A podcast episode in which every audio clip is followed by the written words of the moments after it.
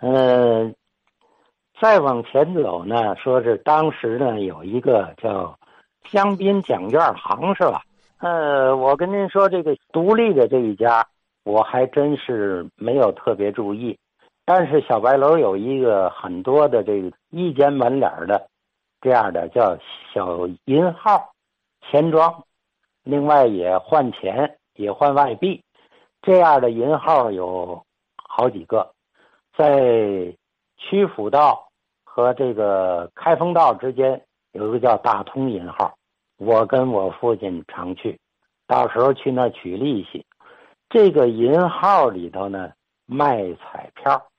那个时候卖的这个彩票，是跟天津赛马场紧密相关的，也就是说，这个摇彩的这个彩票跟这个所谓的香槟大赛是关联的。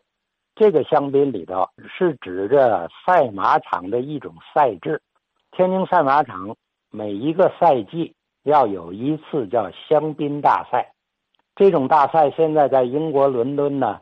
女王都出席，在香港有这种大赛的时候呢，在一九九七年以前呢，香港总督都出席，也就是非常隆重的。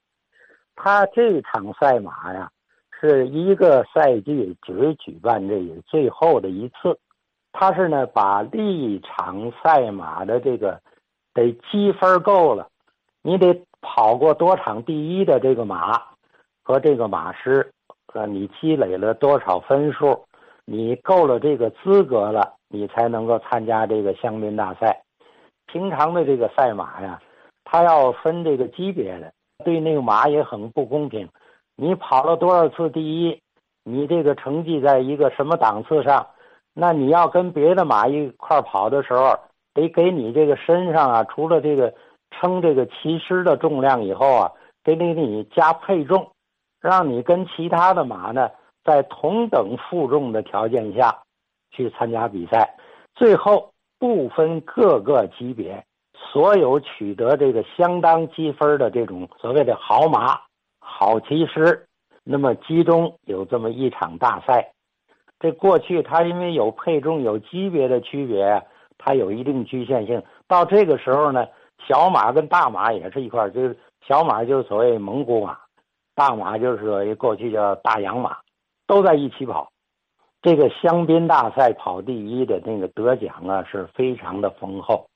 马场啊，在平时就卖彩票。这个彩票一种是摇彩的彩票，一种是跑马竞赛的这个彩票。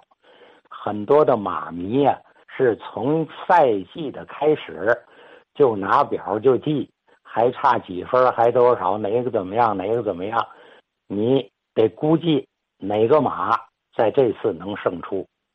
他这些彩票呢，小白楼就是一个集中的一个售票点儿。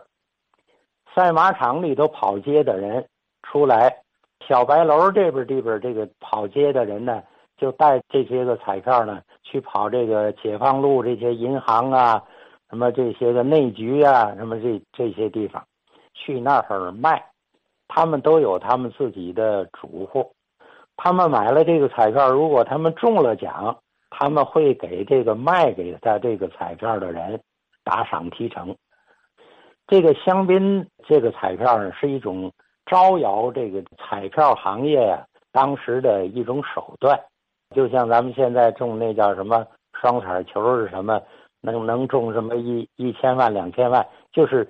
那么这样的一个一个大彩，他卖的这个彩票的种类之多，难以胜数。就是说，你可以买哪个第一，你也可以买哪个进前三，你也可以买哪个第一，哪个第二，你也可以买什么其他的一些个这个这个买法，这个所中的这个中奖率呢是不一样的。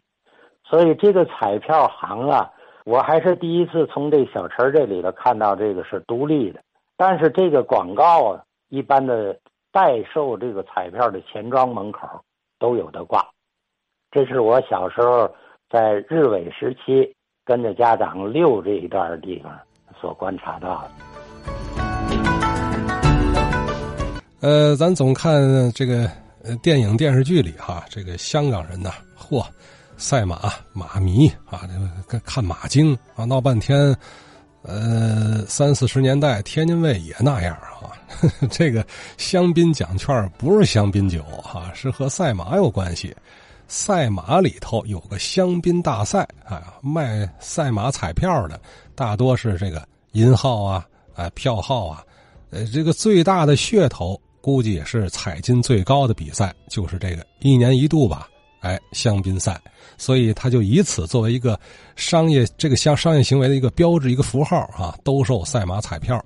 呃，它也是多种形式啊，这些呀，它是坐商啊，有点类似于今天咱马路边那种福利彩票站是吧？当然性质不一样啊，形式差不多。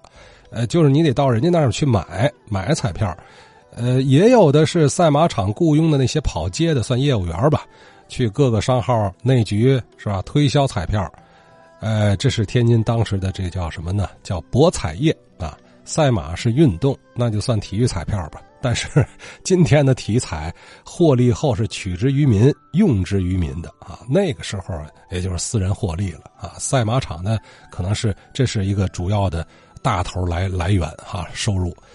呃，还别说，在小白楼这地区啊，这也算是一个特殊业态了啊。呃，马场道从小白楼这是。穿过啊！你看马场道的这头是博彩，那头呢就是马场。